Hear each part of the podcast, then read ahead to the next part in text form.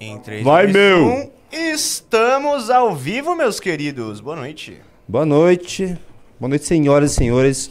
Hoje o MBL News num formato um pouco diferente, não é mesmo? Completamente diferente. Nossa Nessa Senhora. noite muito especial. Noite muito amor, especial. Primeiro carinho. dia do ano de Primeiro trabalho. MBL O News que, que do o ano. pessoal tá fazendo? Jogando futebol, evidentemente. Cara, não existe. O MBL só serve pro pessoal jogar bola à noite, cara. Só pra juntar os times. É, claro, nós construímos essa importante organização que realizou um impeachment, que criou núcleos ao redor de todo o Brasil, Pra. que levantou milhares e milhares e milhares de, de assinaturas e apoios para alguma coisa. Para ah, que criar times de futebol pra criar jogar time de futebol, exatamente. É isso que o MBL está trabalhando para, criar um time de futebol. Daí eu tô aqui. Sabe qual vai ser o... o Eu gosto de ficar ali, onde está o senhor boiólogo. Quem- Mas quem você acha que-? Quem você acha que vai ser o mascote desse time de futebol? Mascote? É, tem um mascote, né? Todo time de futebol tem um mascote. O meu era um cachorro, que era Underdogs. Hum. O do Arthur, não, vou- não posso falar qual que era o mascote. quem, quem tem jogado? Você tem jogado, biólogo? Sabe qual que é o nome do time agora? Eu não sei. Eu não tenho jogado, eu tô com o dedo quebrado, lembra? Ah, tô então com o dedo tudo zoado, bem. eu sou goleiro. Começando hoje, então, com aquela promoção de sempre. Você entra no clube. Ia ser engraçado hoje. ó, teve três clubes no, na Análise Renais, um clube no iDetalhe. Já pensou se a gente consegue Hum. quatro clubes? Seria fantástico, nós iríamos derrotá-los e eu garanto, nós iríamos é, fornecer imagens exclusivas da humilhação do Arthur e Renan. Então, se Seria você quer ver o Arthur e o Renan sendo humilhados por esta magnífica primeira live do ano, Isso aqui tá aparecendo. Não. Não. tá. é só você entrar aí no Clube MBL, receber uma valeta exclusiva em sua casa e ajudar-nos a humilhar o Arthur e o Não, Renan. mas você ganha esse aqui também. Eu tava dando uma olhada no baralho que você ganha. Cara, é muito legal. Vamos ver se dá pra aproximar. Cara, ele é preto. Estilosão, né, meu? Mano, é muito estiloso esse baralho. Olha isso. Então você ganha esses brindes. E vamos começar. O que, que temos pra falar hoje, senhor? Separei algumas notícias, mas eu acho que o dia 8 né? Tem que ser sobre o dia 8. tem que ser sobre o dia de hoje. Terá que ser sobre o dia de hoje. Não tem como, né, galera? E Não tem como. Não tem como. muito significativo o primeiro dia de ano de trabalho, vamos dizer, da política em geral, e o primeiro dia de, de ano do MBL ser sobre o dia 8, um ano, exatamente um ano depois da Algazarra. E sempre fica a pergunta, né? Quem que é o, verdadeiro culpado? Tan, tan, tan, tan. Bem, certamente não é a Janja. Eu acho que a primeira notícia que a gente tem que comentar aí é a decisão da Janja sobre as nossas Forças Armadas. Você sabia dessa? Não? Um documentário exclusivo aí da Globo News? Tá É. sabendo, doutor Tomás? Tá Agora sabendo? ela é comandante também Ela é comandante das quartéis. Forças Armadas. Ah, eu fiquei sabendo. eu É? Fiquei sabendo que f- o Lula Ela decidiu- que foi. Graças a Janja, Uhum. não tivemos uma GLO. É, uma GLO, uma garantia da lei da ordem. Se não fosse a Janja, se não fosse a Janja, Minha querida a mulher. pena dos militares teria pesado Eu, sobre, eu passei sobre o Brasil vídeo da naquele Janja dia. tarde de análise renais, eu já fiquei enojado de Janja. Cara, eu odeio essa mulher. É talvez a mulher que eu mais odeio no Brasil. No mundo? Meu Deus. No mundo, mundo. no mundo não? No mundo não. Eu, É, não, eu não consigo não, pensar. não. Eu não Tá. consigo pensar numa. Talvez a Kennedy da, da Disney. Ok. Talvez eu odeie ela mais do que a E- Janja. mas coloca essa matéria aí na tela que ela tem Essa uns- você me mandou, Ela tem uns Ian? elementos interessantes. Não, mas uh, essa é fácil de achar. Vai lá, Ah, Janja. GLO. Pode pegar do G1, tem do Globo, tem várias versões. Mas é matéria ou vídeo? Pam, pam, pam, pam. É uma matéria, mas tem um documentário inteiro. Porque o que acontece? O Globo News, né, com seus fantásticos jornalistas, nem um pouco ah, engajados em nenhum lado particular da política brasileira, sabe que a Globo News é uma emissora ah, completamente isenta, né? Sim. Completa, totalmente isenta. A isenção jornalística encara. É, é uma isenta de isenção. Isenta. a Globo News está aí há um ano produzindo um lindo documentário contra o golpe ah, para ser publicado hoje. E aí, com uma entrevista exclusiva de Lula, né? Tem o nome da diretora? Se eu não me engano, é esse que é feito pelo ICL. Ai, ai, Eduardo Moreira, que, que financia os, os comunas da soberana.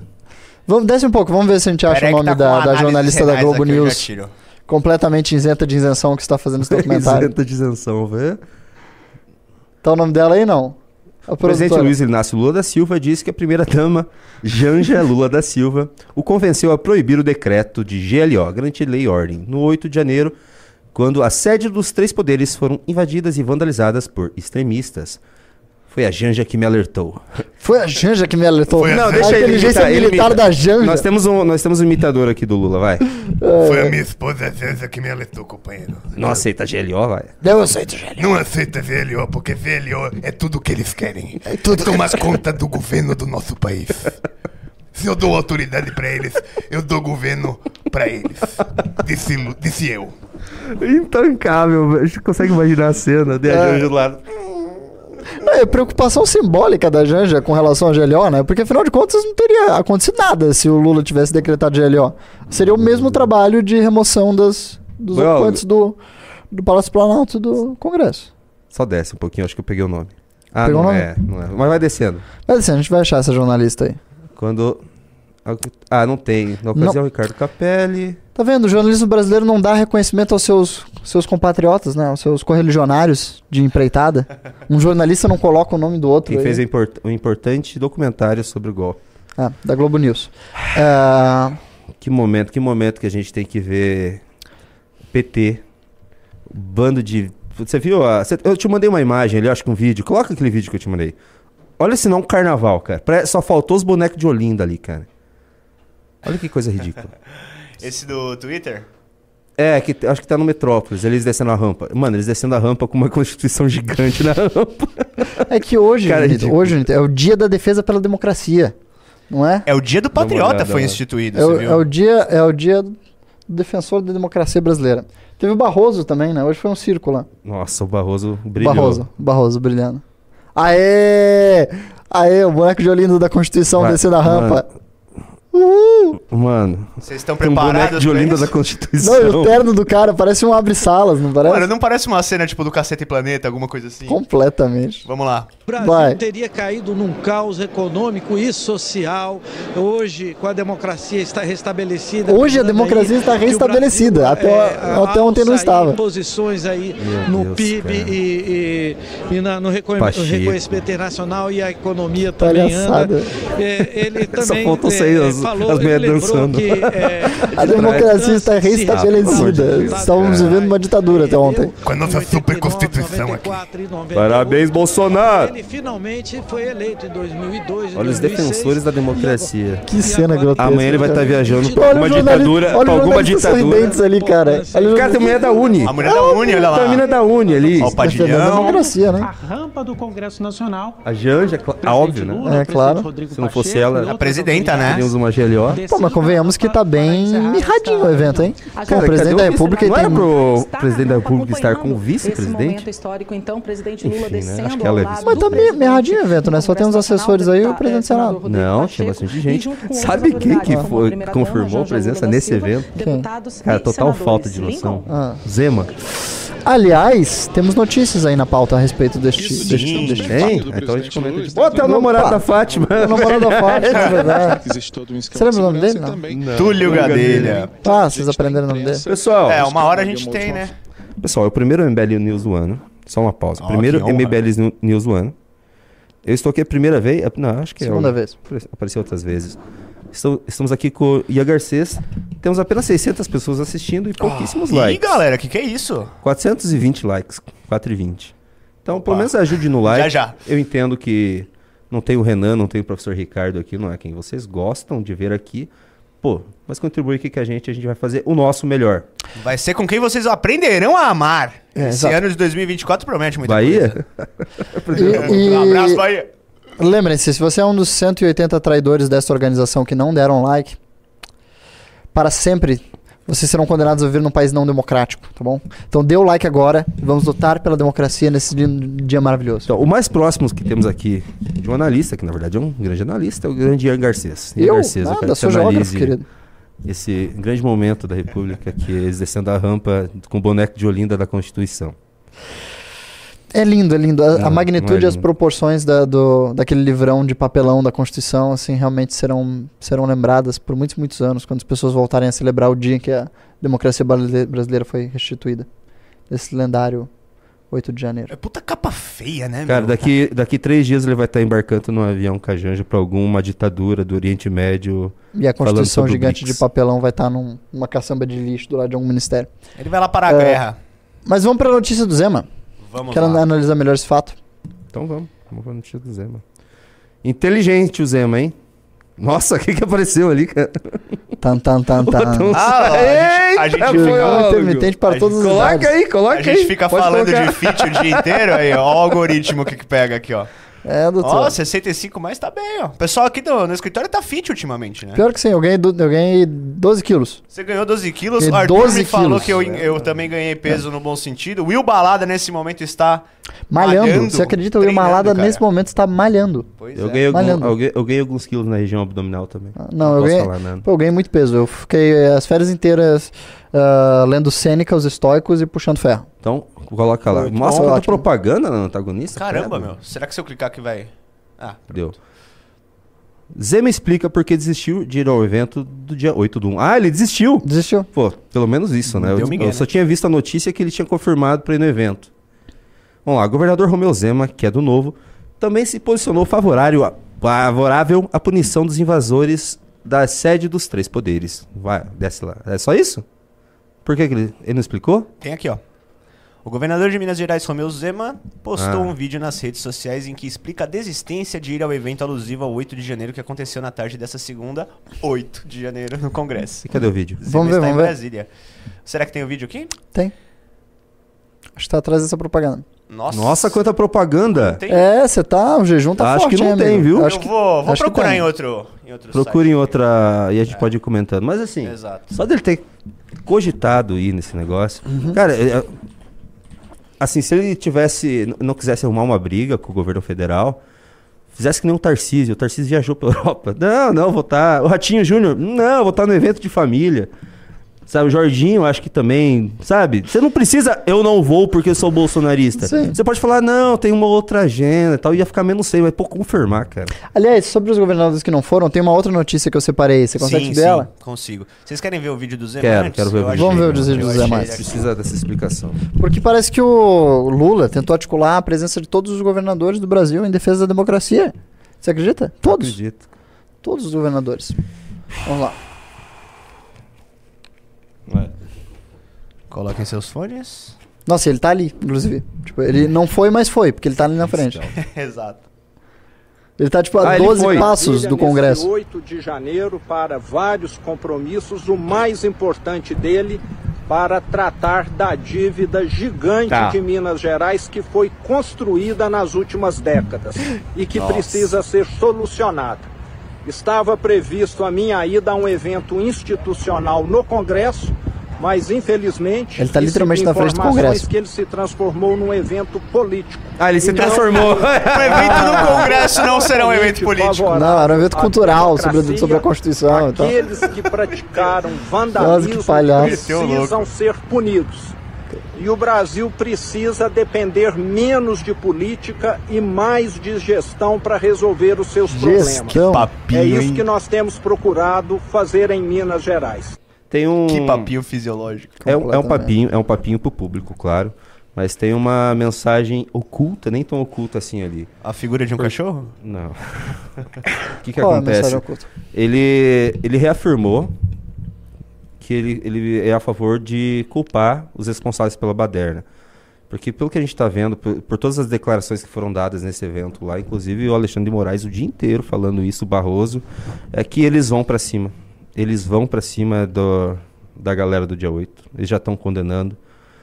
É, Você pode ver que os blogs e páginas do PT estão trazendo aquelas charges de anistia não, novamente. Uhum. Estão forte nisso. Vão vir com censura às redes sociais. Uhum. Vai ser uma, uma pauta importante esse ano. Já deixou claro que é isso que eles vão para cima. Então, isso já deve ser um consenso entre a- o grupo político, entre o, o ambiente político, e o Zema só tá dando, mandando recado dele, uma pro público, uma conversinha fiada, que ninguém vai. Assim, ele se queimou demais com isso. Mas também deixando recado para a classe política. O que, que você acha, Ia Garcês? Eu acho que realmente não é mais sobre as pessoas que foram presas no dia 8. Porque afinal de contas, esses não são agentes políticos relevantes no momento. Entende? Eu acho que é sobre como utilizar politicamente este trágico incidente da nossa recente história para causar o maior prejuízo possível ao nosso, aos adversários eleitorais reais do governo Lula. Que são, bem, os bolsonaristas e os empresários ligados ao bolsonarismo. Uma das, das questões sobre as quais o Lula tem sido taxativo é na necessidade de continuar as investigações até localizar os investidores dos atos. Ou seja, qualquer pessoa que tenha tido qualquer relação financeira com a realização dos atos do dia 8 que levaram à depredação do Congresso Nacional, do Palácio da Alvorada, etc. Por quê? Porque ele quer pegar pessoas que nem Luciano Hang, entende? Esse empresariado bolsonarista que doou dinheiro para a campanha e que, em alguma medida, ah, possibilitou financeiramente que a campanha à presidência do, do Bolsonaro do- da primeira vez e da segunda fosse realizada. É isso. Você Ah. usou como exemplo o Luciano Rank, mas foi só um exemplo, né? Porque ele, pra dar dinheiro pra galera da direita, nunca deu dinheiro nenhum, se reclamaram, e agora ele é Lula, né? É, pois é. Pois é. Mas a gente sabe, tem os, os empresários. Mas tem outros, né? E... Mas esse é um dos alvos. O outro alvo, eu diria que é o próprio clã Bolsonaro. Eu suponho que deve permanecer uma empreitada jurídica de tentar obter a condenação e ineligibilidade de outros deputados bolsonaristas que tiveram qualquer vínculo com este com essa manifestação. Eu acho que esse é, um, é uma das jogadas políticas possíveis e plausíveis por parte bem, de certos agentes do judiciário e da esquerda brasileira. E por último, obviamente avançar as pautas de que você bem citou, regulação de redes sociais. É um foco muito necessário. a- antes das eleições ainda, É, vão querer passar. Porque, nitidamente, o que eu acho que não vai ter um grande efeito, sabe? Para a eleição municipal. Porque eu acho que as redes sociais elas são realmente importantes nas eleições nacionais. Nas eleições municipais, elas não têm o mesmo efeito. Elas não têm a mesma projeção. São importantes, sim, sem dúvida nenhuma. Mas elas não têm o mesmo peso do que no debate dos temas nacionais. Então eu acho que por mais que haja uma a tentativa de fazer realizar uma regulação esse ano, ela não seria tão ah, decisiva no jogo eleitoral municipal. Ah, mas eu acho que pode ser decisivo sim. No jogo eleitoral municipal. sim, claro. Eu acho que ela seria realmente decisiva no jogo Não- munici- não eleitoral daria nacional. tempo. Não daria tempo para passar uma legislação ah, já para essa eleição, né? Já não, já não dá tempo. Porém, se ele quiser fazer alguma coisa, se- sei lá, se o judiciário quiser fazer alguma coisa na canetada para resguardar a democracia nas eleições contra Sim, sim. a é, corrosão da democracia, que eles estão usando esse termo, Uhum. eles fazem, pô. E vai fazer feito. Vai, vai, vai. Mas a questão é, eu acho que é muito mais decisivo. Acho que as- a, política em redes sociais, ela normalmente eh, se agrega em grandes temas. Ou seja, há mais pessoas se unindo para falar de temas de âmbito nacional, de, de- do âmbito que toca a todos nós. Portanto, acho que será sempre mais efetivo regulação em redes sociais para os temas de maior monta, que são os temas das eleições nacionais. Não estou dizendo que seriam, não seria um enorme prejuízo para as eleições municipais, sim, mas acho que a direita sobrevive tranquilamente nas eleições municipais, a despeito de qualquer tentativa de regulamentação. Eu acho que ela não sobrevive nas eleições nacionais. Aí realmente seria terrificante. Mas o que se projeta é uma tentativa de resguardar uma reeleição do Lula. Ou do seu sucessor, que no momento seria o Haddad. Então me parece que isso tudo é um, um plano articulado para a próxima eleição nacional, não para a eleição municipal. E como você acha que vai se comportar Bolsonaro e bolsonarismo daqui em diante? Então, o Bolsonaro está inelegível. Estando inelegível, ele está lenta e gradualmente caminhando rumo à irrelevância. E o fato é que, no momento, como a última polarização das eleições nacionais se deu entre Lula e Bolsonaro, na perspectiva, no imaginário e na sensibilidade da população em geral, o embate ideológico que existe no Brasil ainda é de Lula contra Bolsonaro. Porque não se afigurou uma nova realidade na televisão do brasileiro médio. Porque o brasileiro médio, ele vive a política a cada quatro anos. Ele não tem a mesma experiência de pessoas ah, como nós que estamos, assim, em, em mea- ah, inseridos no nisso. contexto, né? Que realmente gostam do assunto, que acompanham, etc. O brasileiro normal, não. Ele assiste a, a política a cada quatro anos e a cada quatro anos ele tem uma nova perspectiva de qual é a dualidade, qual é o embate nacional. E na imaginação do brasileiro contemporâneo ainda é Lula contra Bolsonaro. E eu acho que isso só vai se desfazer na próxima eleição. Quando Bolsonaro não se apresentar, pois estará inelegível, e cria-se uma nova dualidade claramente na imaginação popular. Então, eu acho que os bolsonaristas que não estão percebendo esse derretimento, que acontece, o derretimento das pessoas que acompanham política e veem que não existe mais a dualidade Lula contra Bolsonaro, porque um não é mais agente político. Não é mais capaz de agregar as pessoas num projeto de poder que de fato possa governar. Então, não, não tendo esse fato essencial, essa capacidade essencial necessária ao líder, o que acontece é que as pessoas mais politizadas vão gradualmente se dissociando da imagem do Bolsonaro, ou dissociando do interesse pelo Bolsonaro, porque não é mais uma alternativa de poder. Mas quando chegar a hora da TV, a hora da candidatura, de fato, quando as pessoas voltarem a falar de eleições ah, nacionais, eu acho que quem não fiz- fez a transição, que quem não se buscou luz própria de outra forma, quem construiu toda a sua carreira política na ideia de, da imagem, da defesa do bolsonarismo de Bolsonaro, na- no personalismo do Bolsonaro, bem, essas pessoas vão perder tudo de uma vez só. Eu acho que sim, eu acho que vão desaparecer, já estão desaparecendo. Vocês podem perceber que existem muitos influenciadores que há um ano e Hum. três meses atrás eram importantíssimos, hoje sumiram, não De se fato. fala mais deles. Desapareceram. Vocês não conseguem lembrar porque realmente eles já caíram na relevância. Uhum. Mas se vocês forçar um pouco, vocês vão lembrar. Inclusive os maiores, Constantino Figueiredo, tanto que, me- mesmo Bernardo que eles Kister. perderam a... Bernardo Kister desapareceu. Desapareceu. Sumiu junto Sumiu. com os Vaporwaves. Como é que é? Uh, Felipe de Martins? Esse aí Felipe de talvez tenha é- desaparecido tá por razões um pouco mais graves, né? Razões de... Razões vou de- ser preso. De vou ser preso. É, é, Pô, mas tantos outros, cara. E aquele, aquela- E outra, aquele Ah, ministro da educação louco lá. Nossa, tem tanta gente. O bolsonarismo realmente. Mas outra coisa que não vai sobreviver é o, é o tanto de traição que o Bolsonaro faz. É muita traição atrás de traição. Diminui o número de apoiadores mais estriônicos. E o que, que ele faz com eles? Ele falou, acho que anteontem, que os que foram pra frente dos quartéis eram. Eram. Como que ele falou? Que eram de esquerda. Os que foram fazer bagunça Infiltrados? eram infiltrados de Quinta esquerda. coluna? Daí imagina os caras que estão presos. Ainda Fizeram tudo pelo 66. Bolsonaro e daí chega o presidente deles e fala que eles são infiltrados de esquerda. É triste. É triste. Isso vai diminuir, vai demorar, eu sei que vai demorar, porque eu conheci, ainda mais nessas férias que eu fui pro interior do Paraná, eu conheci ainda algumas pessoas com muita fé no Bolsonaro, muita fé no bolsonarismo, que odeiam o MBL. Sim. Mas já não tem mais tanta vontade. Não, eles não têm mais tanta vontade de defender o mito. Porque o mito traiu demais. Demais eles, cara.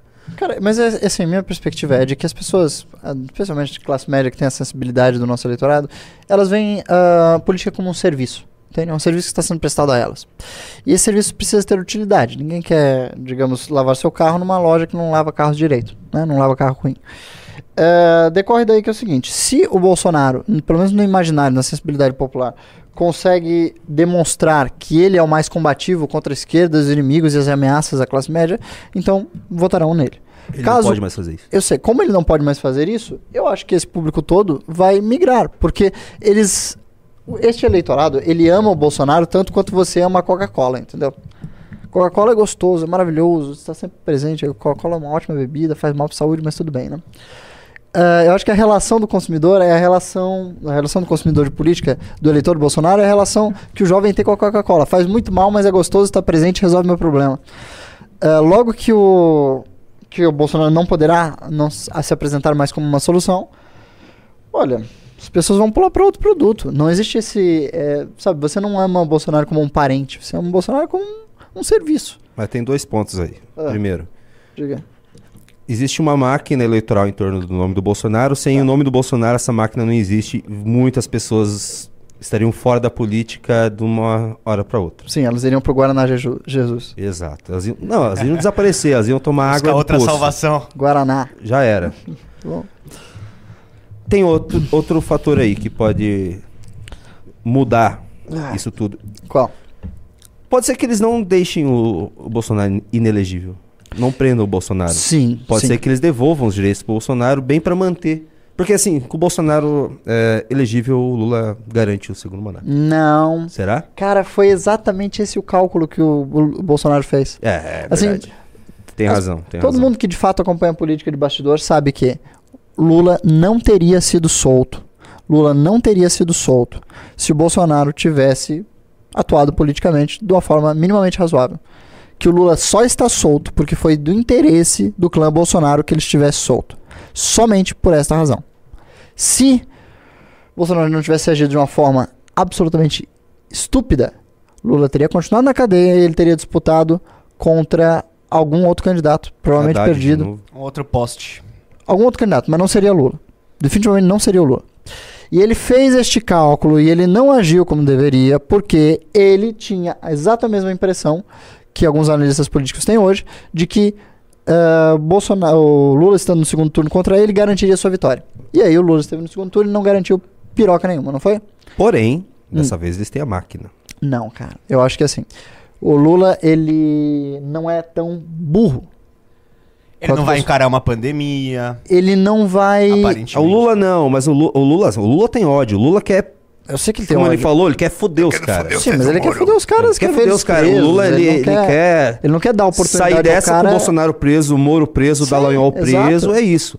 Porém, a gente tem mais agentes políticos. Não, o Lula não Existem quer mais ver o, o. Bolsonaro concorrendo a manada nunca mais. Lula quer que o Bolsonaro esteja preso para sempre. Que não vai acontecer, né? Não, não vai acontecer. Mas assim, eu não acho que vai existir articulação do PT no sentido de livrar o Bolsonaro da cadeia. Por quê? Porque eu acho que eles não são tão burros a ponto de fazer o mesmo cálculo que os Hum. bolsonaristas fizeram. Calma, não é bem assim.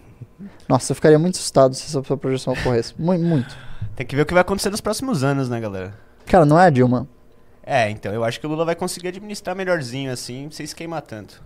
A gente tem que ver o que vai acontecer depois das eleições municipais, porque se o bolsonarismo ou a direita tiver uma, um, um resultado bom e que Uhum. assuste, Sim. pode ser que eles tomem medidas mais drásticas. Daí pode ser que venha esse tipo de coisa e tal, porque as eleições municipais tendem agora ao Bolsonaro dar uma crescida. Sim, eu sim, acho. Eu dúvida, acho que o bolsonarismo pode dar um- uma respirada nas eleições municipais. Sim, porque as coisas não vão bem no governo de modo geral. Não. Não, os índices de nada vão bem, eh, o poder de consumo vai mal, os indicadores do Brasil em geral vão mal. Então não há nenhuma esperança muito clara no, no futuro com picanha e cerveja. E vamos lembrar, vamos lembrar que na parte de comunicação, o governo de 2024 começou de uma forma terrível, terrível. A Mind sendo exposta, choquei, páginas de fofoca tá, sabe, tomando um golpe muito forte. Caso Epstein pode trazer o Trump de volta, e Não. isso pode interferir demais na política nacional. Assim, aí eu não sei o que pode acontecer. Por isso que eles, eu, eu acho que até por isso, por isso pode ser que eles vão dar uma acelerada no projeto de censura às redes.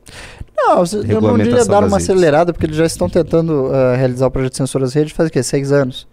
Desde Dilma 2. Não, mas foi ano passado que eles deram uma apertada, que eles tentaram colocar o projeto para votar. Sim, que eles tentaram de fato que a gente conseguiu barrar, lembra? Foi, foi espetacular. Aliás, grato à militância do MBL, que conseguiu levantar suas armas em redes sociais e barrar aquela votação.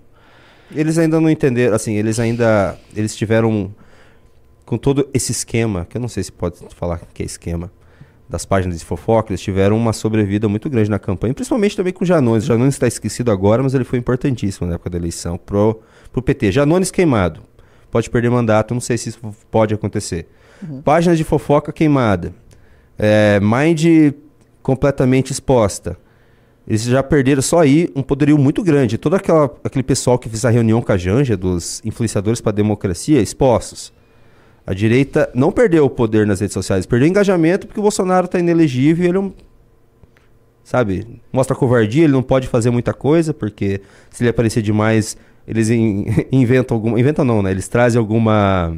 Esquentam alguma notícia dele no judiciário. Uhum. Sem falar que também ele é funcionário do Valdemar da Costa Neto, né? Então, basicamente, não é como se ele estivesse articulando co- qualquer coisa. Ele está basicamente trabalhando para eleger os caras do Valdemar para que ele possa continuar recebendo seus rendimentos e contar com o apoio jurídico do PL. Então, essa é uma situação meio ingrata, né? E onde que o MBL entra nisso? Isso que eu, eu queria que você chegasse nesse ponto. O PL está construindo uma outra coisa aí. Está construindo um time, como você disse, né? Um time com um mascote muito interessante. Acho que é uma onça. Você queria que eu falasse onça aquela hora, né? É óbvio. Não, eu- não, não vou interferir. nisso. Não, mas o Jaguar. MBL está construindo seu próprio caminho, independente de tudo isso, amigo. Mas o que, que pode eh, contribuir e o que, que pode atrapalhar? O MBL tá tão bem, mas tão bem, tá numa trajetória tão reta, porque o que acontece é o seguinte, ahn, Olavo de Carvalho, que Deus o tenha, Hum. ah, nosso grande amigo, meu querido mentor, ele sempre... E não é nem piada, né? Só Não, ele é meu mentor mesmo, eu realmente estudei com ele. Ah, por alguns anos, inclusive. E ele tinha essa teoria, que é a, a principal teoria da obra dele toda, né? Que é possível você transformar a política de um país se você constituir um movimento de base durante um período de 30 anos, na qual você cria todas as instituições necessárias, dentre os quais ONGs, institutos de pesquisa, movimentos sociais, ah, todo o aparato e infraestrutura. Depois você elege um monte de gente, aí você conquista as câmaras estaduais, e aí você ah, ganha a hegemonia do discurso, e aí vai conquistando o judiciário por aí vai. Então, Basicamente, que é possível, se você fizer o trabalho de base, chegar ao poder de modo sólido e consistente.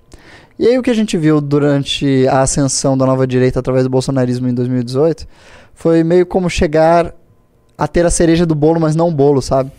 Tipo, você meio que. Você só tem a cereja. Você não tem o bolo, nem o prato, nem a mesa, nem coisa alguma. É o salto direto para o topo. Ah, e o bolsonarismo não entendeu como se deu o processo, porque eu acho que ele foi todo de supetão. A gente também não E ele né? descartou. é, Nós também não. porque É muito difícil entender a história no momento que ela ocorre, né? É. Retrospectivamente, tudo fica muito mais fácil de ser interpretado. Ah, bem, eles não entenderam o que ocorreu e eles não se deram ao trabalho de reorganizar e reestruturar essas bases que não ocorreram. Eles não criaram a, a sustentação entre a cereja e a mesa. E eu acho que o propósito do MBL tem sido, desde sempre, de modo muito razoável, inteligente e constante, tentar conquistar o bolo. Hum, não a cereja. Primeiro o bolo. E aí, quando tivermos o bolo, que a cereja.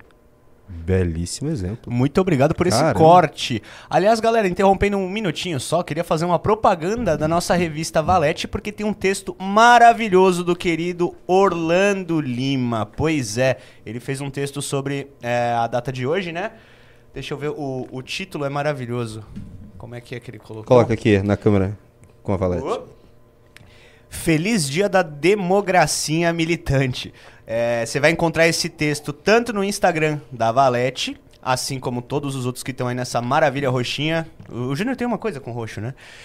E também no Twitter, Revista Valete. Então confiram lá porque ficou muito legal esse texto. E lá tem vários outros, tem vários teasers da Revista Valete que aí você dá uma experimentadinha e vê que vale a pena fechar aí ó, a sua revista Valete. Outra coisa, eu coloquei uma meta tão baixinha pra gente, galera. Ah, a gente tinha falado, né, que se conseguisse fazer quatro, não coloquei nem cinco. Cara, coloquei quatro. Exato, e o clube esse ano vai ser Vai. assim fundamental porque esse ano, como o Renan Opa. falou hoje à tarde, vai ser a oportunidade de você que quer trabalhar com o MBL, vai ter muita novidade. Ele já falou hoje à tarde do Hackathon, né? Sim. Do Hackathon. Nossa, vamos de novo. falar disso? Vamos falar disso?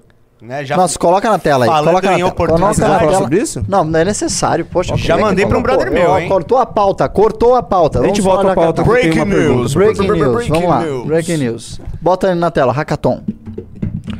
Pam, param, pam, pam, para, pam. Sim. Caramba! Senhoras e senhores, eles estão conseguindo ver essa imagem? Ah, agora sim. Agora Pronto, então. muito bem. Senhoras e senhores, é o seguinte, vocês que estão ouvindo aqui nessa live, estão ouvindo pela primeira mão, em primeira mão, me desculpem, em primeira mão, este anúncio muito especial.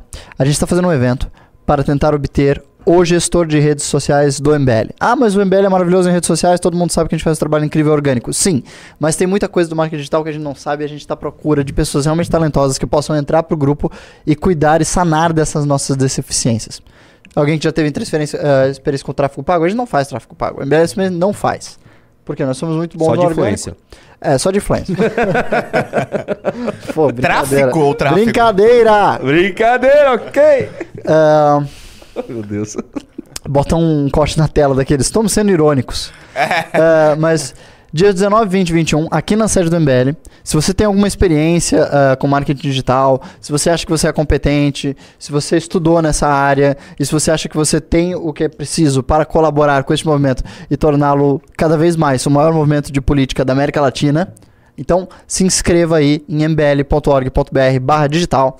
Cara, e venha fazer parte do nosso time. A gente vai fazer esse evento de três dias com alguns desafios. A gente vai juntar todo mundo aqui na sede do MBL e vai colocar alguns desafios para serem vencidos pelos nossos desafiantes. E aí, dessas pessoas incríveis que a gente espera organizar aqui, nós temos a grata esperança, temos a enorme esperança de poder selecionar, selecionar alguém que vá fazer parte dessa história com a gente numa posição muito importante que é a de sanar essas deficiências e fazer com que o MBL se construa em redes cada vez melhor. Então- Selecionar quem vai solucionar. Exatamente, selecionar quem vai solucionar. Então, se você confia no seu potencial, você atua na área do marketing digital, se inscreve aí, Venha! mbl.org.br barra digital e venha participar. Vai ser uma baita experiência, vai ser incrível. Então, Ó, vai vamos- ser legal até pra gente aqui poder assistir essa competição. Não, vai ser fato. demais, cara. Vai ser demais. Dia 19, 20, Que 21, legal, meu. São Paulo. Só nós mesmo pra fazer uma coisa dessa. Ah, e divulga- divulga um? com seus amigos. Divulga com seus amigos também, exclusivamente aí. Vamos lá. Eu preciso ficar mais baixo, porque eles fizeram o corte. Ó, eu preciso ficar assim, ó. Se eu ficar sentado certinho na cadeira, eu vou ficar cortado. Quer ver? Coloca a câmera em mim. É mesmo. Então Você que já, ficar já assim. faz o corte do cabelo Tá. aí também. Seguinte, voltando à pauta. Sobre fazer o bolo primeiro, pra gente conquistar o bolo primeiro. Eu tenho visto alguns bolsonaristas, influenciadores bolsonaristas tratando disso desde que o MBL começou a mostrar que tá muito forte com clube, academia. Isso ficou. é, acho que final do ano passado isso ficou um pouco mais né, latente. Que muita gente começou a falar Kim Paim, Alan dos Santos. Alan dos Santos está usando o MBL como fonte de organização. Kim Paim tem feito muitos vídeos falando que a base do Bolsonaro precisa se organizar. Ele já usou o nosso exemplo de organização. O Kim Paim a gente pode falar que fala pelo Carluxo, então eles conversam sobre isso. Sim, eles viram a deficiência deles nesse ponto. Só que eu acho que é tarde demais, porque o pessoal que eles elegeram não fazem isso, eles não são de fazer isso. Quem tá fazendo isso pra eles é o Valdemar da Costa Neto e não é um projeto pra direita, é um projeto eleitoral pro Valdemar Costa Neto. Não, com certeza absoluta o Valdemar da Costa Neto faz isso. Ele tem um bolo, é bem grande, inclusive. Exato, É o bolo mas o dele bolo é é, pra ele. enorme. É o bolo dele. É o bolo dele, É o bolo dele, chama-se PL, é um partido gigantesco, eh, que tem deputados, vereadores a centenas, e que é dele, do Valdemar. É o bo- ele tem o bolo, tem o prato, tem a faca e é tudo pra ele. Eh, e mas o que acontece é, o bolsonarismo ele é constituído principalmente de que tipo de perfil psicológico de político? O perfil. Qual é o perfil do cara? Qual é o perfil do cara que é o tradicional político bolsonarista? O que, que ele tem, assim? Qual é a, a qualidade que o distingue? Nossa, tem tantas. Ele, ele gosta de likes de redes sociais, ele vai, ele vai fazer muito barulho e pouco trabalho. Ele é essencialmente um oportunista. Um oportunista. Então, não é da característica dos oportunistas políticos tentarem construir algo. Porque construir algo é, é uma tarefa muito inglória, sabe? Vem a duras penas, não é como pegar uma, um shortcut de uma estrada. É, então eu acho que não vai vir porque eles não têm esta, eles não têm isso no DNA deles, na cultura bolsonarista não existe essa qualidade.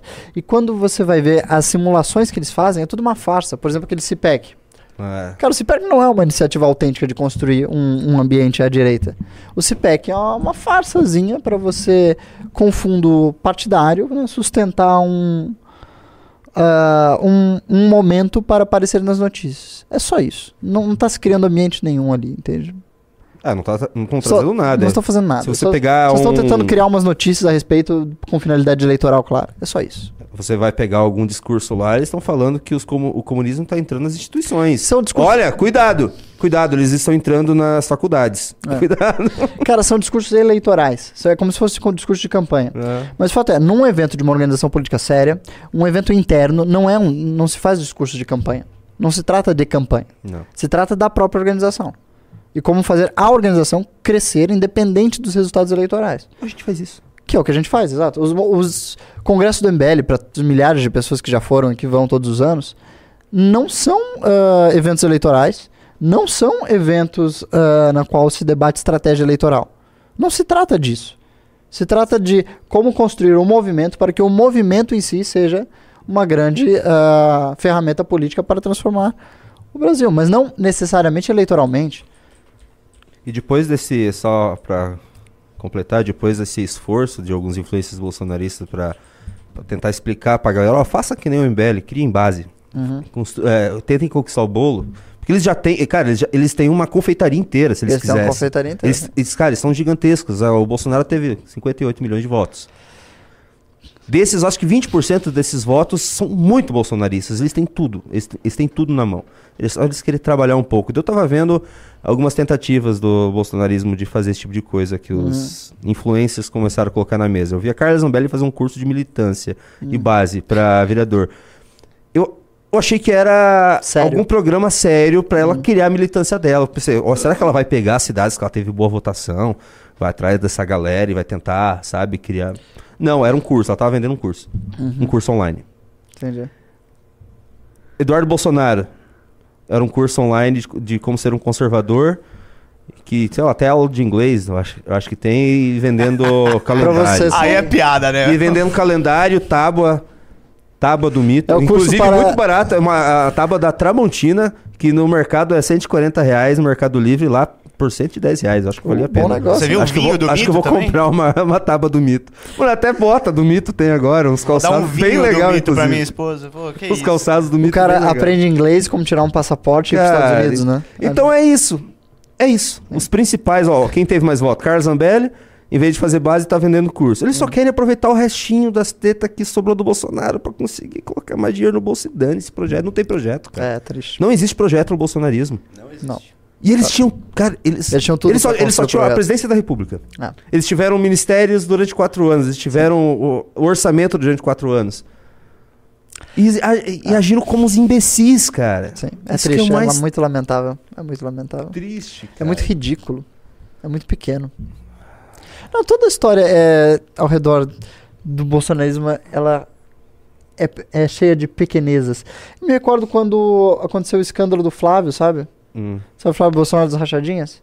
Você toma cuidado aí o que você vai falar aí. Assim, obviamente que você ter um esquema de rachadinha é uma coisa muito pequena, sabe? Você tem que ser uma pessoa muito mesquinha e baixa pra você fazer a rachadinha, porque é tomar dinheiro dos seus funcionários em quantidades irrisórias, assim. Você tem que ser realmente um político muito mesquinho, sabe? Você não é nem um grande bandido.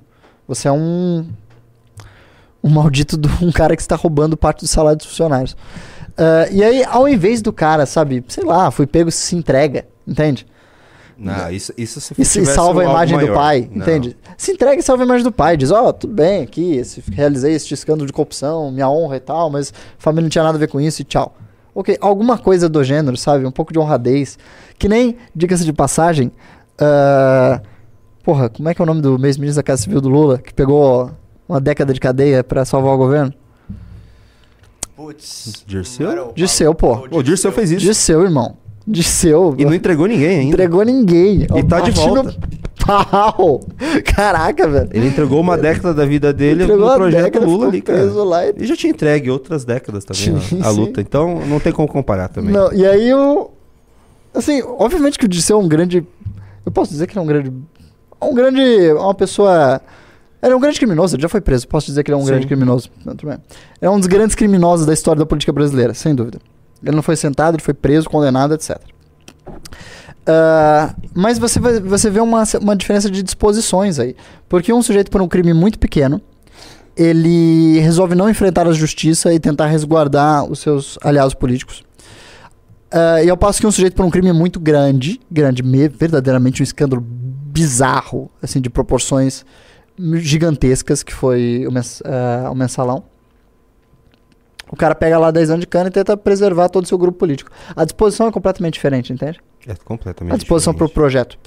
Ah, obviamente que os dois aí são criminosos e que não devem ser. ah, não, não, não deve se ser razoável na política supor que uma atitude criminosa é superior à outra. Não, não, não quero dizer isso, mas eu quero demonstrar através dessa comparação que no bolsonarismo sempre houve uma pequenez em todas as coisas. A atitude correta para o Flávio era ter se entregue e tentado resguardar o governo.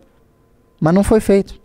E não foi feito por quê? Porque nunca existe essa essa perspectiva de que talvez possa se preservar, possa se atuar por algo mais valioso do que a sua própria trajetória política, sua própria carreira ou seu próprio dinheirinho. Porque tudo é muito pequeno, tudo é Tudo mesquinho, chinfrim. tudo é chinfrim. é. tudo é Inclusive a- os escândalos de corrupção envolvendo Tá- o é, pai. os, mi- os ministros era, era Bíblia com ouro. Ladrão de Nossa, galinha, né? O, era o um caso de ladrão de joia. galinha, A sabe? gente entregou um projeto, um projeto, uma direita nascendo por causa de ladrão de galinha. cara. Por causa de É, ladrão de pois é. galinha. É muito feio isso, cara.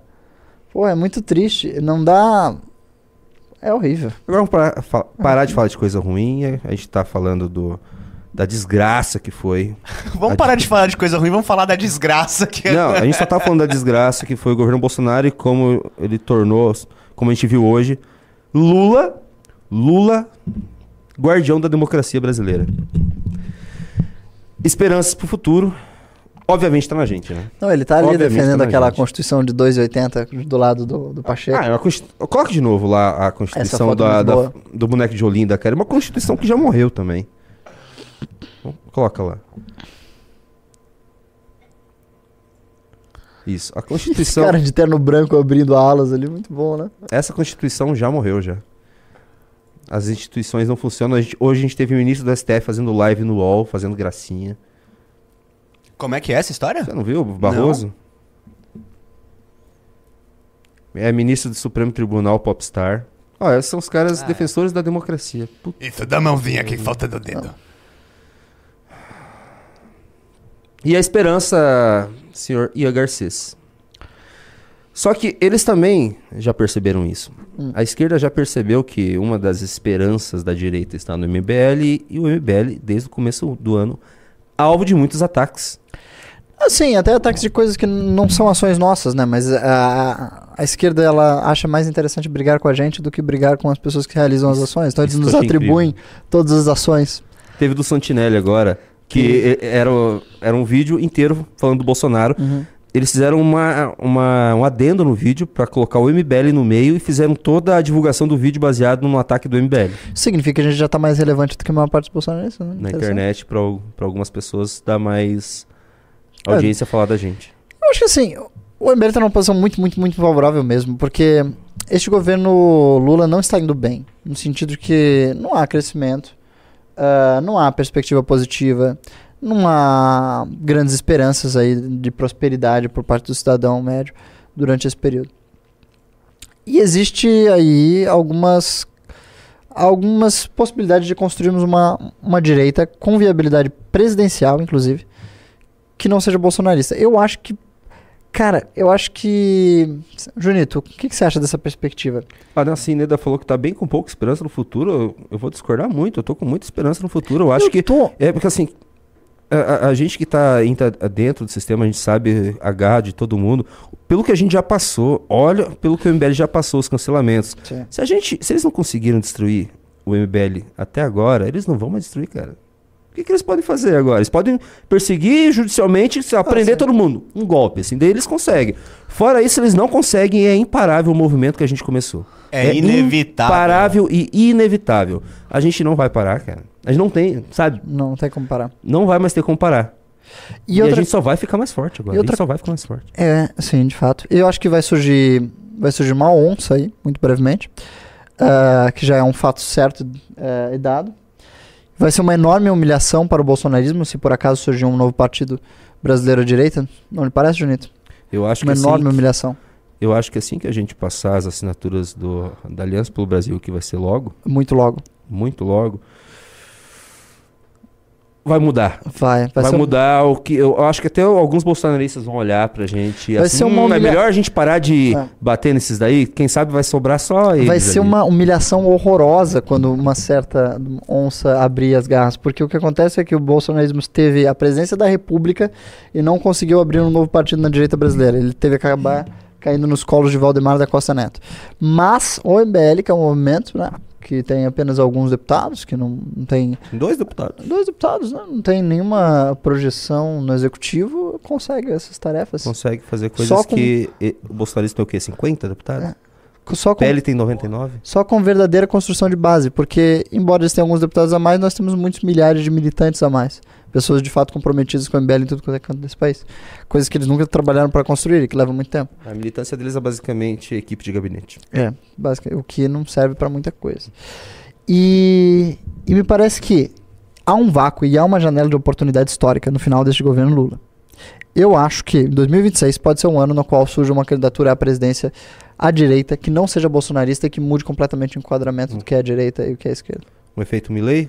O efeito Milley. Eu acho que é completamente possível. Eu acho que existem alguns nomes aí que podem vir a, a, a despontar desse cenário. Conversei com alguns amigos ANCAPs. Ah, Eles falaram que uni- uma pessoa assim que poderia fazer esse efeito Milley no Brasil, um efeito Zelensky, é o, é o Danilo. Fora ele, não consigo.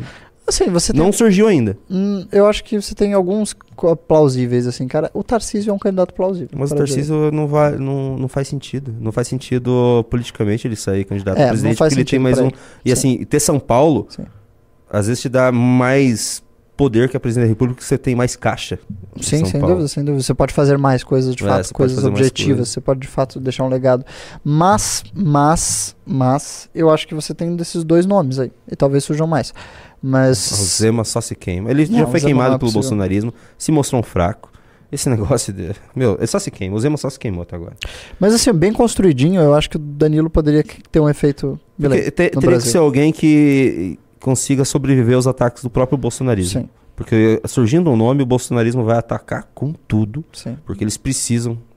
Eles só sobrevivem se o Bolsonaro for um nome ainda de, ah, que aglutine a Mas direita. o problema é que o Bolsonaro não pode ser o nome que ele tinha direito porque estará inelegível. Mas pra eles precisa ser. Mas Pra não tem eles- como. Porque a vida deles depende disso. Não. O, o mandato deles depende disso. Não, mas não tem como mesmo que dependa disso. Por causa do seguinte. Hum. ah, no momento em que você- a eleição está dada, os deputados federais precisam se colocar no debate nacional. Para se colocar no debate nacional, eles precisam se associar ao candidato à presidência. Eles vão se associar a, a quem, se o Bolsonaro não está elegível? Eles vão ter que se associar a outra pessoa, Alguém necessariamente. do Bolsonaro. Tem- vai vão- ter que ser o filho, então. Sim, pode ser que Tá, seja. mas não tem o mesmo peso, cara. Mas eles. Dane-se, só precisa eleger os deputados. Uma Michelle, Bolsonaro, pode ser qualquer um. Não, vai eleger muito menos. Mas vai eleger, é melhor que não ter. É melhor que, sei lá, ter o Danilo Gentili como aglutinador e o Bolsonaro ser esquecido em dois anos. O Danilo Gentili sobreviveria no ataque Ah, sim. da Qualquer ataque. Qualquer ataque. Sobreviveria. Quem mais você acha que sobreviveria? Não, não, eu só vejo esses dois nomes no É cenário. Somente esses dois nomes no cenário. Agora, neste, na fotografia de hoje só. Que já são conhecidos nacionalmente. Claro que o MBL pode tentar uma terceira estratégia, que é construir um candidato do zero. É um Beraldo da vida. Exato. E aí fica com seu candidato construindo nacionalmente a. a- construindo nacionalmente a, o discurso do partido, construindo nacionalmente a imagem do partido no país, etc, etc, etc. E veja que não é uma estratégia. O pessoal vai falar agora, ah, mas o Beraldo ninguém conhece. O, Ah, é pouco problema. conhecido. O Beraldo está na maior rádio é, de direita do Brasil. Acho que 50% de toda a audiência da direita no Brasil vem da Jovem Pan ainda. Sim. O Beraldo está lá. Ele vai ter ainda mais três anos lá. Uhum. Se fosse isso, não seria uma ideia ruim, não. Não, não é ruim de modo algum. A gente quer. Ainda mais com um partido, de fato, feito, seria uma estratégia interessante. Imagina um de- o, o Beraldo num debate, sei lá. E imagem você constrói, né? Você constrói. Exato. Não é algo que, ah, que. que necessariamente o sujeito já tem que ser muito conhecido. Não, em um ano dá pra construir a imagem de um candidato nacional. Com quanto ele tem a capacidade de ser o candidato. Vitor, eu tô com dor nas costas, vou ficar assim, ó, mesmo com a cabeça cortada ali. E é, quando você ganhou Temos uns reacts, final, Tomás? Tem alguma coisa pra gente reagir aí? Pessoal, o que vocês acharam da, da participação do Junito de Garcês? Eu sei que tem- teve pouca audiência. Ó, o pessoal falou, Mas tudo bem. Junito e Ian, melhor dupla. Ah, é nada, pessoal. Calma lá. Ah, aí Estamos vamos. aqui de substitutos. A gente, a gente sabe. Nós gente somos sabe. humildes. Nós, tá? Nós a gente- temos estamos noção da tapando realidade. buraco. Não somos como os ministros do STF. É que também agora, como eu tô fazendo toda a live, eu já fico um pouco mais por dentro dos assuntos, né? Uhum. Porque eu estou fazendo toda a live porque o Bahia, né? Ele é uma pessoa que gosta de tirar umas férias prolongadas. Uma pessoa baiana. Nossa, o ódio pelo Bahia aqui. Não, não dos, tem ódio pelo Bahia. trabalhadores desse escritório é muito impressionante. Só que eu canso, né? Canso. É a minha terceira live e tem mais uma live hoje. É que assim, o pessoal aqui Tá no, louco. no escritório do MBL é, não tem muito esse negócio de quais são seus horários de trabalho ou qual o seu período de férias. Você meio que decide. Férias? É, você meio que decide o que você vai fazer da sua vida. E tá tudo bem, porque afinal de contas as pessoas estão comprometidas, por isso elas trabalham sábado e domingo também e quando for necessário. Sempre. Sempre. É, sempre. O que, que você vai colocar Só que o Bahia, ele particularmente, ele gosta de ter uma perspectiva mais tranquila da sua existência, entende? Ele gosta de aproveitar os seus momentos. É muito E jovem também. Ele é mais jovem e tal. E aí, por isso, os demais membros das equipes aqui pensam que ele não, não dá o mesmo comprometimento que os demais colegas. Não, é é que- é que aí rola uma ciumeira. Não, é que no, no caso das outras pessoas é zoeira com ele mesmo. Porque, Uhum. pô, aqui dentro não existe um lugar com mais bullying no mundo que o MBL. Sim. O meu caso é, é, é direto, assim. Ele não vem trabalhar, eu tenho que cobrir o lugar dele e eu me canso. Eu também, eu também. E agora eu sou um pai de família, né? Eu não, pai de eu não, eu família, não. o Junito Júnior veio morar comigo, eu preciso mais tempo pra ficar com meu filho. Então, isso complica. Tomás, Yes, sir. temos alguma coisa aí? Cara, de react mesmo não, mas a gente pode falar sobre essa notícia aí que a gente tinha ficado pra comentar e não foi. Qual? Essa aqui, ó, dos governadores dão cano. Ah, mas a gente já comentou sobre Já? isso. Vocês querem Ah, falar do Círio, então? Mudar Que um tem o pouco. Ah, Ciro? o Ciro, bora lá. O que, que o Ciro fez? Eu não tô Ah, sabendo. Ele Comentou sobre o caso entrou, do no, ele entrou no caso da Choquei. Ele acusou o PT de estar por trás do caso da Choquei. Tchan, tchan, tchan, tchan. Tan, tan, tan, tan. Olha só, isso não é fraco não, vindo do Ciro. Para lá um pouquinho. Dá uma para lida lá aí. um pouquinho. Laços, aqui tem uma propaganda na Ô, frente, cara. Katsu. Laços sólidos com o PT, diz Ciro sobre o caso Choquei. Ciro Gomes comentou o caso da disseminação de fake news por parte do perfil Choquei, investigado pela polícia após a trágica morte de uma jovem que foi alvo de fofocas. O ex-ministro Ciro Gomes comentou em seu perfil no Instagram o caso da disseminação de fake news por parte de uma agência de marketing digital, a Mind8, ou é Mind8, eu não sei, responsável pelo perfil Choquei, que está na mira da polícia pela relação com a trágica morte de uma jovem que foi alvo de fofocas. Meu Deus, quanta propaganda, cara. O perfil começou a ser questionado e investigado devido a... Ah, isso a gente tudo já sabe, né? O cara vai descendo, até na parte do Ciro. Na postagem, Ciro se coloca como vítima do que se chama de milícias digitais. E ele foi vítima mesmo. Foi, de fato. Ele de fato foi vítima, cara. Como todos sabem, um dos... a- Opa! Como todos sabem, um dos alvos proeminentes dessas milícias digitais fui eu. Fui e ainda sou vítima de uma considerável quantidade de notícias falsas, sendo alvo tanto de bolsonaristas quanto de petistas. Esse cenário evidencia a capacidade desses grupos em prejudicar, prejudicar o ambiente democrático. Tem mais? Segundo Ciro, as milícias digitais são máquinas de destruição de reputações ine- e invariavelmente sem punição a quem as cria, as contrata e a quem repercute as notícias falsas. Pode continuar lendo? Eu tô... Muito Ah, bem, o ex-governador do. Ceará também chama atenção para a relação da agência com a militância petista. Diversas informações, que inclusive estão começando a ser abordadas na imprensa, levam a crer que algumas figuras importantes dessas milícias têm laços sólidos com o PT. E abriu outra propaganda. É, então, Deus, e com o governo federal. Não é de se surpreender ninguém que sabe como funciona a máquina petista. Vale tudo para manter o poder, desde ataques coordenados a adversários até corrupção grossa. Caramba, os ataques pesados ao PT ali. Ah, Ciro também fez referência aos apoiadores do ex-presidente Jair Bolsonaro. Como boa parte do que vem sendo dito sobre essa história terrível, tem saído de grupos bolsonaristas, que também têm as mãos tão sujas quanto as do PT. Tudo é levado para a vala da polarização e para debaixo do tapete que cobre ambos. Isso é verdade, tanto que a, a nota oficial da Mind, depois de tanto tempo esperando eles criando uma narrativa, foi que ataques são bolsonaristas. Ah, Os ataques vêm do para. bolsonarismo, você viu, né? Sério? Cara, eles usam ataques bolsonaristas, redes bolsonaristas em todos os parágrafos da nota. Isso foi a narrativa deles. Que- coisa que nem começou com o bolsonarismo. Nossa, é irresponsabilidade jornalística absurda e completa. Aí você leva uma moça a uma situação de fragilidade na qual ela comete suicídio e a sua culpa é que isso faz parte de uma disputa política. O É, é pedetista, bastante nojento, assim, é repugnante. o pedetista insta ainda a Polícia Federal a entrar de cabeça na apuração. Se as milícias digitais estão sendo financiadas com dinheiro público, inclusive de partidos políticos, que sejam investigadas, identificadas e punidas. Uma coisa que eu tava comentando, eu vi tarde esse, esse negócio, esse caso da Mind, da Choquei. Eu vi que o pessoal tava focando nas pessoas erradas, eu acho, tá? Não erradas, mas não tava focando nas pessoas de maior interesse ali. O único que eu vi focando na Preta Gil, por exemplo, foi o Impera, máfia do Dendê e tal. Porque, pô, tem a Preta Gil entre os sócios da Mind e, que, e ela, pô, filha de ex-ministro. Completamente ligado ao governo Lula. Eu amo esse termo da máfia do Não, Dendê. completa e totalmente, assim. O que, me, é, o que me leva a crer que certamente eles devem possuir financiamento público de enorme monta, né? Porque afinal de contas é, É uma agência grande. é uma agência enorme e a, a doutora filha do Gil, ela é muito bem relacionada com o Ministério da Cultura, né? Mas muito bem relacionada com o Ministério da Cultura mesmo. Então eu suponho que aí deve, devem haver muitos influenciadores que talvez tenham. Talvez tenham, né? Suponho. Será que vai ter uma investigação? Com... Investimento. Você acha que vai ter uma investigação Eu acho que dá pra fazer completa sobre isso? Eu acho que dá pra fazer uma investigação, sem depender dos órgãos, eh, dos órgãos públicos. Eu ah, mas se pra dar algum efeito prático, ah, tem que Não, ser não, não, não. órgãos públicos, pô. Não, primeiro a gente precisa fazer a investigação. Primeiro a gente precisa entrar com um monte de hum, requerimento de informação, eh, tentar levantar todos os contratos com eh, entre o setor público e influenciadores da mais, tudo que for possível.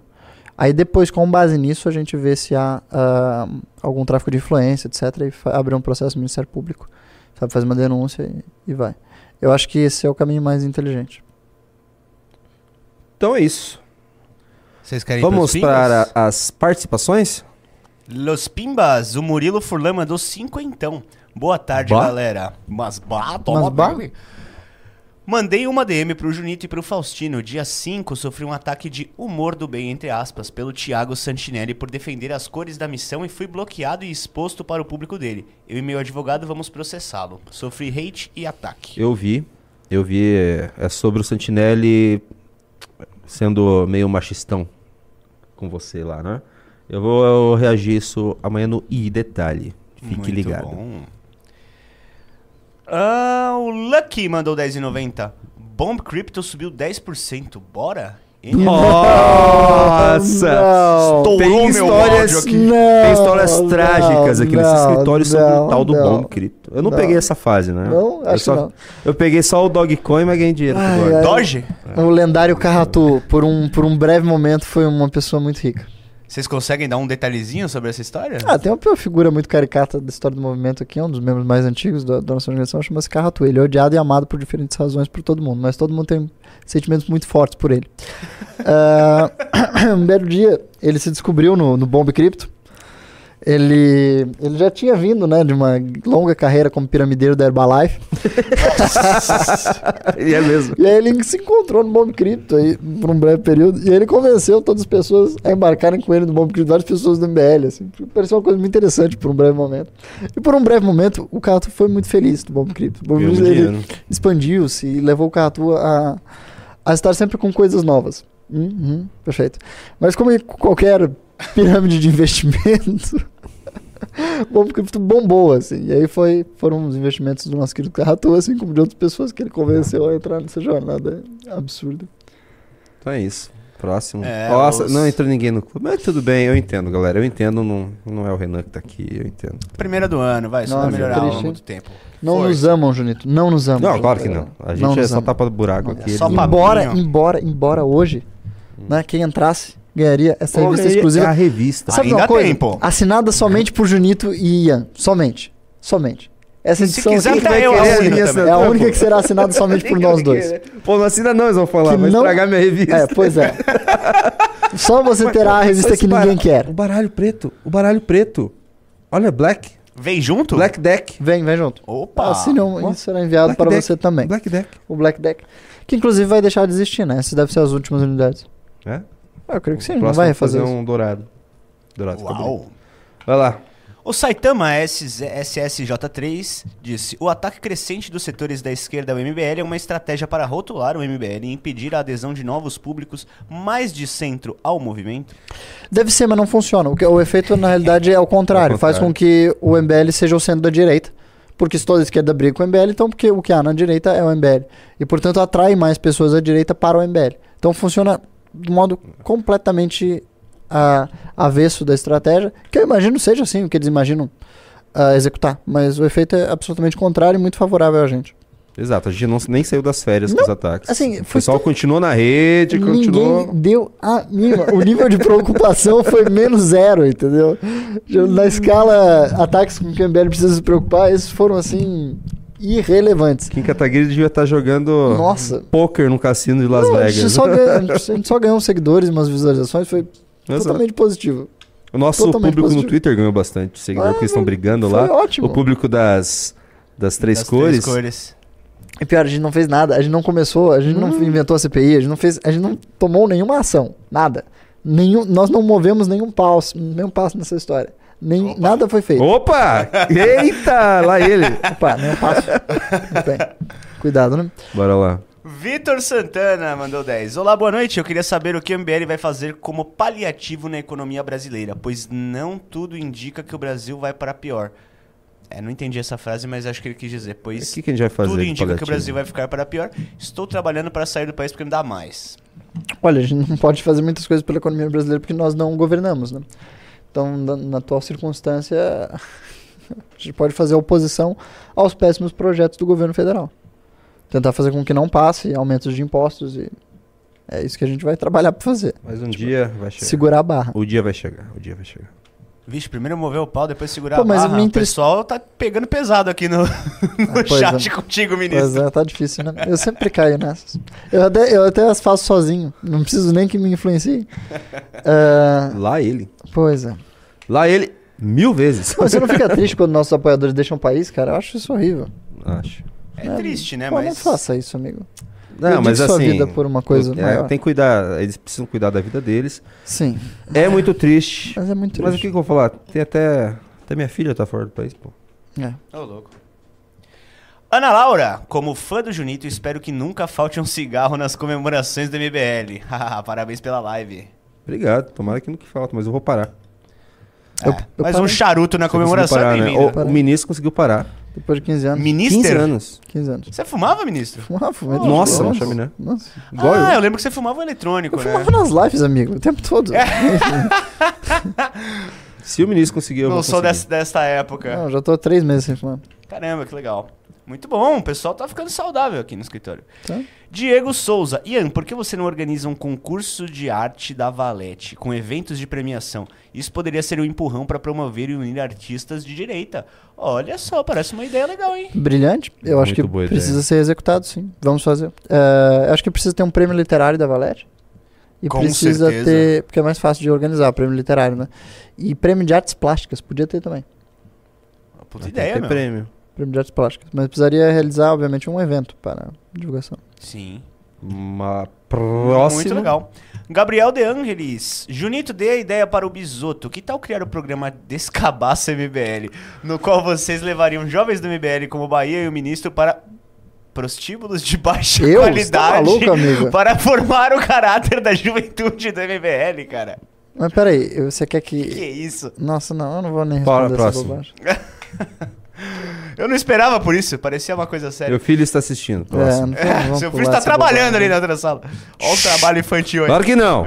Ele tem apenas 14 anos. Ele não, não estaria trabalhando. Ele não poderia estar trabalhando. Felipe Menezes. Eita, lá vem. Ah, Zacarias, como será nosso ano? Como foi sua virada? Um abraço, Felipe! Minha virada foi muito maluca! Agora tá na hora do detox! Nossa, não tô entendendo nada. Vai. Besoto, qual a diferença do Mind 8 para o Cambridge Analytics? Cambridge Analytics. Cambridge Analytics. O que, que era o Cambridge Cambridge Analytics? Analytics era Era do, do negócio do Trump lá, né? É, não, era da O- Brexit. E depois do Trump. Era uma empresa que fazia consultoria, inteligência em redes sociais e basicamente tentava descobrir quais eram os tópicos e, e temas que seriam mais virais em redes para que isso fosse reproduzido no discurso. Então é como se eles utilizassem inteligência artificial para ler quais eram os algoritmos de discurso que seriam mais virais e ficar reproduzindo isso. Ah, não, assim, não parece nada tão complicado ou tão sofisticado, mas a esquerda europeia ficou agindo como se isso fosse hipnose política e manipulação psicológica para convencer o eleitor de coisas que não eram verdades. Ele ficou tentando sustentar essa narrativa que não levou em nada. Uau. Tem um filme muito ruim chamado Brexit também, na qual conta parte dessa história. E se vocês quiserem uma narrativa falsa, vocês podem vê-lo. Fernando Barros. Caraca, aconteceu Junito na bancada. Parabéns, seu pi. No congresso do ano que vem, vão te dar o cartão para comprar comida sem você ter que pegar a fila do povão. Nossa. Junito tá Não famosão. vai, não vai acontecer. Só vou continuar sendo chão de fábrica. É ter que manter as origens, né, companheiro? Olha só, galera. Marta Miriam Perim mandou uma. Como é que é o nome da. Uma garopa, mandou cenzão, galera. Caramba! É, Muito obrigado. Muito obrigado. Um Master Pimba. Obrigado. Vocês foram ótimos. Valeu, Marta. Obrigado, Marta. Obrigado, Vindo de você. A Marta é a pimbeira muito antiga já. Há louco. bastante tempo tá aqui com a gente. Se ela falou isso, eu fico feliz, de verdade. Que bom que eu consegui. Eu e o ministro conseguimos Agradável. lhe entreter. É isso aí. E o Bento Júnior mandou 27,90. Vocês sabem por que o pessoal gosta tanto de mandar esse valor exato? Porque é muito comum. É algum atalho que deve, Deve ter. ser algum atalho, É. né? Que- Muito 27,90. Junito, precisamos defender as nossas ladies do MBL. A Jordana do Núcleo Goiano está sendo atacada pelo Santinelli. Compartilhei contigo no Twitter, no X. É verdade. Falarei é verdade. sobre isso amanhã. Foi chamada de burra É, por aquele lixo. Pelo Santinelli eu vi. Grande humorista, meu Deus do céu. Ai, ai, é isso, cavaleiros. Pô, Posso comer bom. meu hambúrguer? Foi? Foi bom fazer a live aí. Volto daqui a pouco, às 9 horas, estarei na, na Twitch. Meu Deus, o cara roxinha, não Junito para. MBL, sigam lá.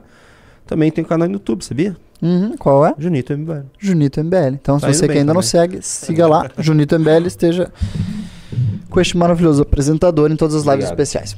Posso mostrar a coringada que você me mandou, Junito? Pode. Coringado que eu te É, mostrei? que você tava reagindo ao meu vídeo. Ah, eu Do reagindo nada. ao vídeo do Tomás. É. Agora o biólogo... Ah, coloca aí, é divertido, vai. Vou colocar aqui porque só pra Agora que, encerrar. pessoas, agora que as pessoas já saíram da live, né? Supondo que tinha acabado. bem. Ele não para. Opa. Pera aí que agora eu fechei? Já acabou a live? Não, Não. ainda não. Vamos lá. Vamos lá. Tô com dor nas costas. Calma que já vai, já vai passar. Eu, eu fiquei assustado quando você me mandou. Junito tem burnout ao vivo? Como assim? Aí de repente tô eu lá. Eu falei, mano, será que eu publiquei o negócio no lugar errado? Aumenta, coloca a tela cheia aí. Olha esse lindo ser aí que vos fala na tela. E Pra trabalhar, quem sabe num dia que eu tirar férias. Meu, Tira férias do MBL. Pringou, pringou. é isso aí. É, o pessoal não tinha muitas férias aqui. Participem lá da, da Árvore Roxinha. Começa às 9 horas. É isso aí? é isso aí, galera. Obrigado. Boa, noite. a todos. Até. Falou! Tchau, tchau.